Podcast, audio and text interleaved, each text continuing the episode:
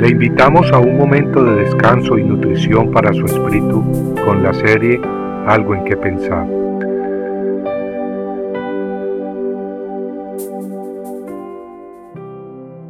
Usa extendió la mano hacia el arca de Dios y la sostuvo, porque los bueyes casi la volcaron.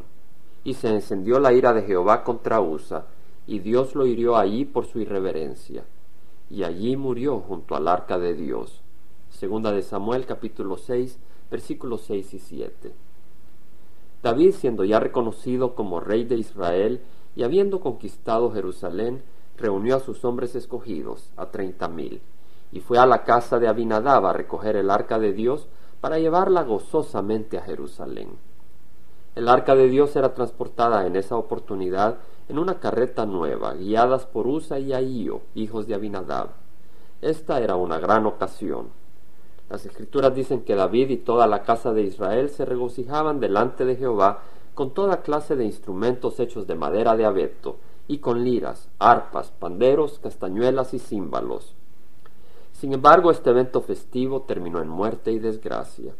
Y es que Dios había ordenado que el arca fuera transportada por los descendientes de Coat mediante varas de madera y revestidas de oro. Las varas eran pasadas por cuatro argollas de oro que el arca tenía en sus esquinas. De esa manera los descendientes de Coat podían cargar el arca sobre sus hombros sin tocarla. De hecho, no podían tocarla bajo riesgo de morir si lo hacían. Es más, Dios había ordenado que los descendientes de Aarón cubrieran el arca cuando fuese trasladada, de manera que quienes cargaran los objetos sagrados no las vieran, sino morirían. Para acercarse a los objetos sagrados había pues que hacerlo con gran respeto y únicamente de acuerdo a la manera prescrita por Dios. El arca de Dios era como una caja y contenía un tarro con maná del cielo, las tablas de los diez mandamientos y la vara de Aarón. Sobre el arca estaba la cubierta o asiento de misericordia, conocido como propiciatorio. Sobre el propiciatorio estaban dos querubines de oro y Dios hablaba entre los querubines. El arca era pues sumamente sagrada y debía ser tratada con el debido respeto. En esta ocasión en que David quiso llevar el arca a Jerusalén, ésta no fue transportada de acuerdo a la manera prescrita por Dios. Y para empeorar las cosas, los bueyes casi la vuelcan, por lo que Usa la detuvo con la mano. Mas la Biblia nos dice en 2 de Samuel 6:7 que debido a ello se encendió la ira de Dios contra Usa, y Dios lo hirió ahí por su irreverencia y allí murió junto al arca de Dios. En nuestros días parece común que la gente haga bromas o hable muy ligeramente de Dios, como si fuera el vecino de la esquina o alguien de carne y huesos que vive arriba, tal vez alguien como Santa Claus.